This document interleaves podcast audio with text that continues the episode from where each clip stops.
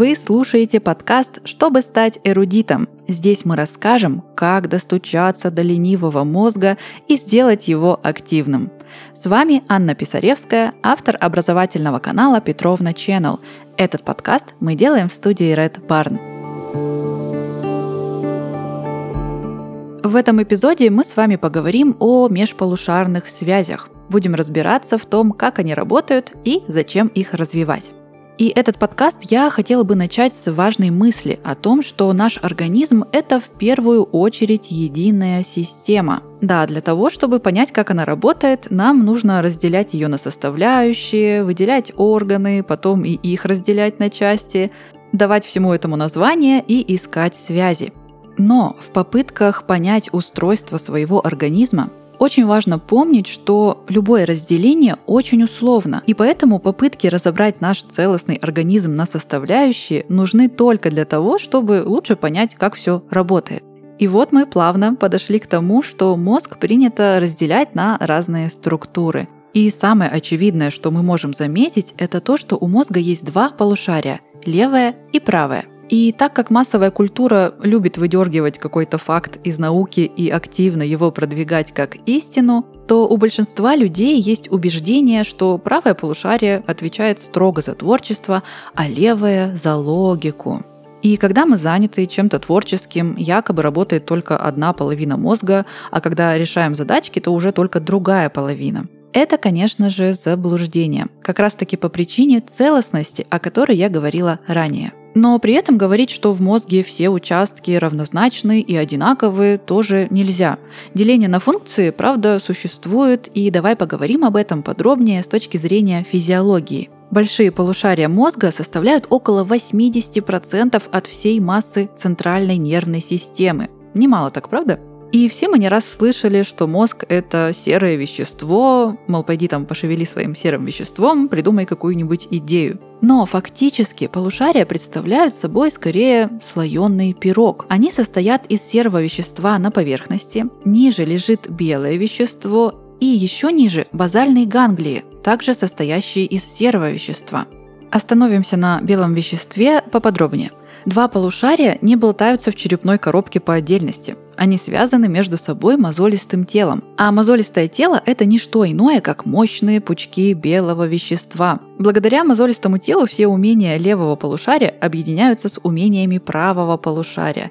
И через этот мостик происходит магия единства мозга. Но помимо него есть у нас в голове еще один наиважнейший товарищ – кортикоспинальный тракт. Это еще один пучок белого вещества, который выходит из коры полушарий. Он идет по нижней поверхности мозга, и, что примечательно, большинство аксонов этой структуры перекрещиваются, а потом уже спускаются в спинной мозг. Итак, у нас есть два важных аспекта, которые дают нам понимание того, как полушария взаимодействуют. Первый – это то, что у них есть конкретное место соединения – пучки-мостики – Второй – это то, что пучки белого вещества, которые соединены со спинным мозгом, перекрещиваются.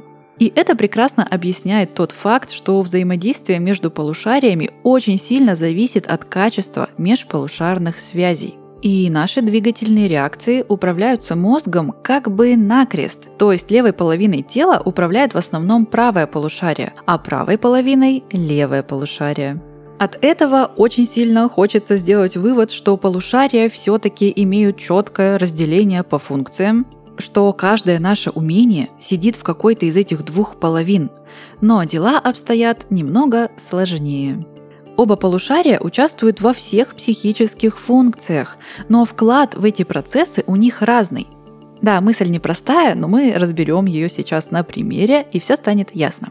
У нас есть важнейшая функция – речь. И процесс воспроизведения и понимания речи состоит из множества маленьких подпроцессов. То есть нам нужно не только воспроизводить символы, которыми мы назвали предметы, но и связывать эти символы с действительностью, соединять в общую картину, выстраивать логику повествования и так далее. И все эти подпроцессы неравномерно, но распределены как раз-таки между двумя полушариями. И считается, что правое полушарие больше участвует в обобщении информации, в создании ассоциаций, смыслов, а левое полушарие активнее участвует в формировании лексикона, в выстраивании цепочки слов и подборе терминов. То есть психическая функция одна, но у нее много нюансов, и поэтому организована она не так просто. Почему же тогда мнение о разделении полушарий на функции так популярно? А потому что при повреждении одной из половин мозга у людей часто наблюдались вполне конкретные нарушения. Вот, например, пациенты, у которых было повреждено левое полушарие, имели проблемы с речью, потому что именно там, как правило, располагаются зона Брока и зона Верники, которые активно задействованы в речевой функции – Иногда бывает наоборот. Например, у некоторых левшей эти зоны лежат в правом полушарии. И без них понимать и воспроизводить речь просто невозможно. Но это, однако, не значит, что только эти две зоны участвуют в формировании нашей речи. Хотелось бы, чтобы все было попроще, но мы с вами слишком интересные существа, чтобы наш мозг был простым и понятным. Вообще почти вся нейрофизиология и нейропсихология строится на травмах, поражениях и болезнях. Ведь пока что-то не сломается, мы не узнаем, что оно у нас вообще есть. И существование межполушарных связей мы во многом можем наблюдать именно на примере поражений одного из полушарий или мозолистого тела – Например, у пациента X было поражение правого полушария, и он просто перестал воспринимать все, что находится слева от него. То есть, когда врач стоял справа, то он мог с ним спокойно общаться, все было в порядке, но когда врач отходил влево, то пациент уже его не воспринимал. Помимо случайных повреждений, науке известны еще и эксперименты, когда врачи специально повреждали мозолистое тело, чтобы снизить интенсивность эпилептических припадков. И это, правда, помогало. Но у разделения полушарий были серьезные последствия. Мозг начинал работать как две несогласованные системы, что нельзя назвать здоровым поведением. Это, конечно, крайние случаи нарушений, но гораздо чаще встречается ситуация, когда межполушарные связи просто недостаточно хорошо развиты, или одно из полушарий берет на себя излишне ведущую роль. В таком случае очевидных, пугающих проблем нет, но есть влияющие на жизнь затруднения. Например, иногда человек может неадекватно оценивать эмоции других людей, имеет частичные нарушения речи, с трудом может описать ситуацию по картинке. Ему сложно писать под диктовку или переписывать, или переписывать текст, он путается в движениях рук, а еще могут возникать неожиданные проблемы с чувством юмора. И это, безусловно, не полный перечень, ведь общение между полушариями затрагивает весь спектр психических функций. А значит, и нарушение этого мостика между двумя половинками так или иначе сказывается на всех процессах.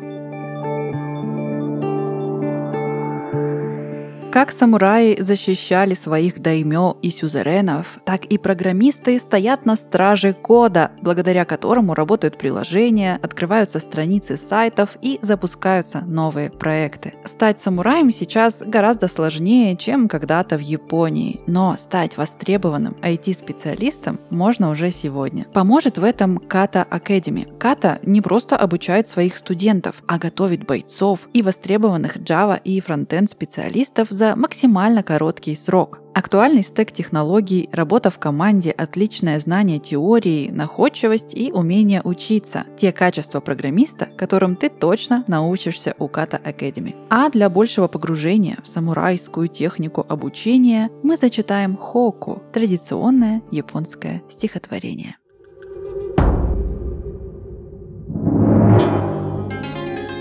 Сенсей прикреплен к самураю на два года, чтобы уверенно вступил в карьеру.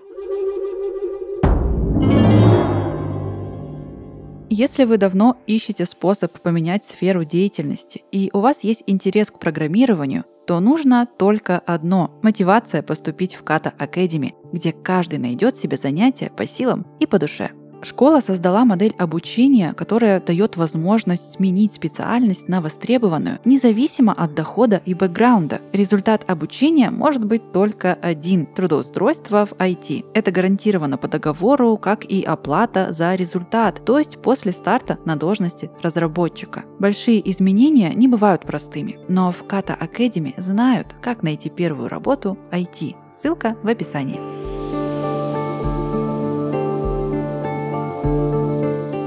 Так что же угнетает развитие межполушарных связей? Почему могут возникать такие нарушения? Конечно, не будем исключать различные неврологические заболевания, локальные поражения мозолистого тела и прочие патологии.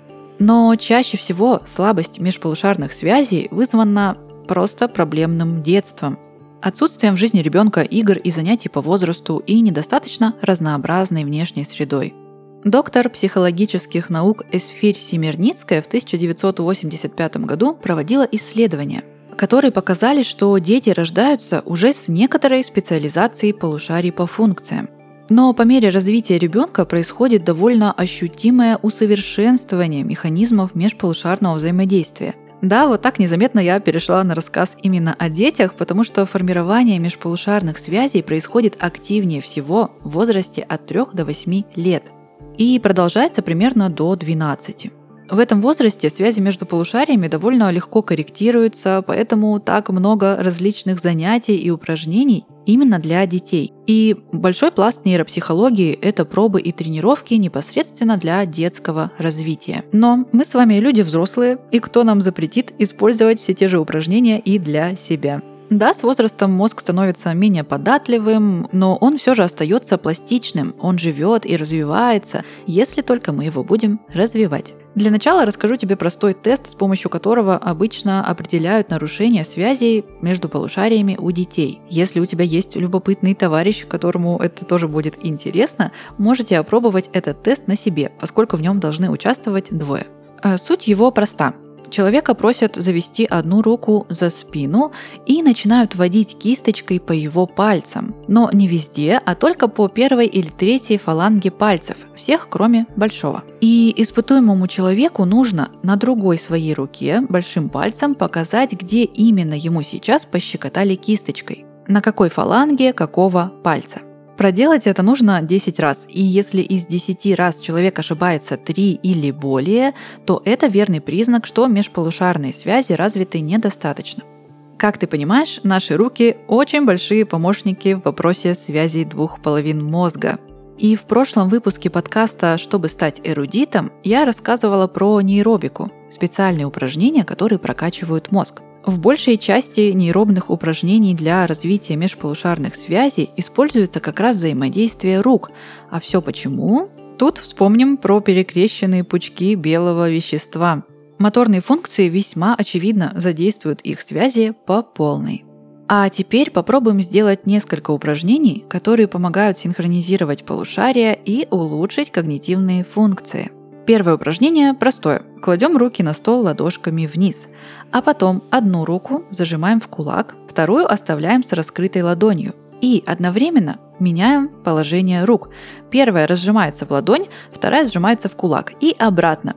Повторяй это упражнение, постепенно наращивая скорость смены. И следи, чтобы не было ошибок. Если менять положение рук получается не сразу, то попробуй сделать это сначала очень медленно. Качество, знаешь ли, важнее скорости. А если же наоборот у тебя выходит делать все четко и быстро, то усложни задание и делай смену рук через хлопок, то есть между сменой жестов хлопни в ладоши. Второе упражнение еще проще. Для него нам понадобится только язык и глаза. Высунь язык, отведи его влево, а взгляд отведи вправо, не поворачивая голову. Потом поменяй, зрачки идут влево, язык вправо и обратно. И так много-много-много раз в разные стороны. Третье упражнение будет удобно выполнять абсолютно везде, потому что оно задействует только пальцы и выглядит не так пугающе, как предыдущие. Соедини одинаковые пальцы двух рук по очереди и постукивай ими между собой. Да, я понимаю, что на слух может звучать немного непонятно, но давай для полноты картины представим, что мы такие злые гении, сложили руки около груди и ехидно постукиваем пальцами. Вот примерно такое положение нам нужно. И постукивать важно по два раза каждый палец и обязательно по очереди, то есть от большого к мизинцу и обратно. Потом, когда это упражнение начинает получаться хорошо и без запинок, чуть усложним задачу. Скрещиваем одинаковые пальцы между собой, будто они обнимаются. Ох, давно не виделись. Два мизинчика, два безымянных, два средних, два указательных, все обнимаются. Вообще, я очень люблю упражнения на пальцы, потому что их удобно делать в пути, когда я гуляю или куда-то иду, а руки ничем не заняты. Обычно я беру и просто постукиваю большими пальцами по остальным пальцам руки или проделываю упражнение, про которое я сейчас рассказывала. Но развивать межполушарные связи можно же и занимаясь обычными рутинными делами, ведь не всегда есть возможность сидеть с высунутым языком и бегающими глазами.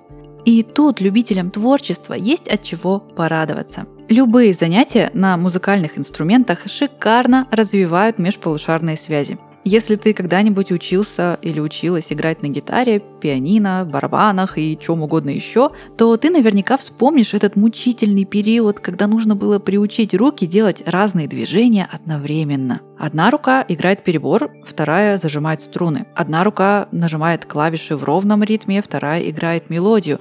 Это же невероятно сложная задача для непривыкшего к таким делам мозга. Танцы также прекрасно помогают улучшить синхронность полушарий, потому что некоторые стили в целом построены на асимметричных движениях рук. Например, вок или татинг. Там просто бесконечный простор для оттачивания упражнений на межполушарное взаимодействие. Ну и последнее, о чем бы мне хотелось сказать, это нейропрописи. В интернете есть огромное количество специальных картинок с зеркально расположенными спиралями, рисунками и фигурами. Суть нейропрописей в том, чтобы мы обводили их одновременно двумя руками и так задействовали функцию письма в таком непривычном для нас сдвоенном виде. И для особо продвинутых есть нейропрописи, где ты одновременно одной рукой рисуешь одну фигуру, а второй рукой уже другую. Задача, я тебе скажу, не из простых.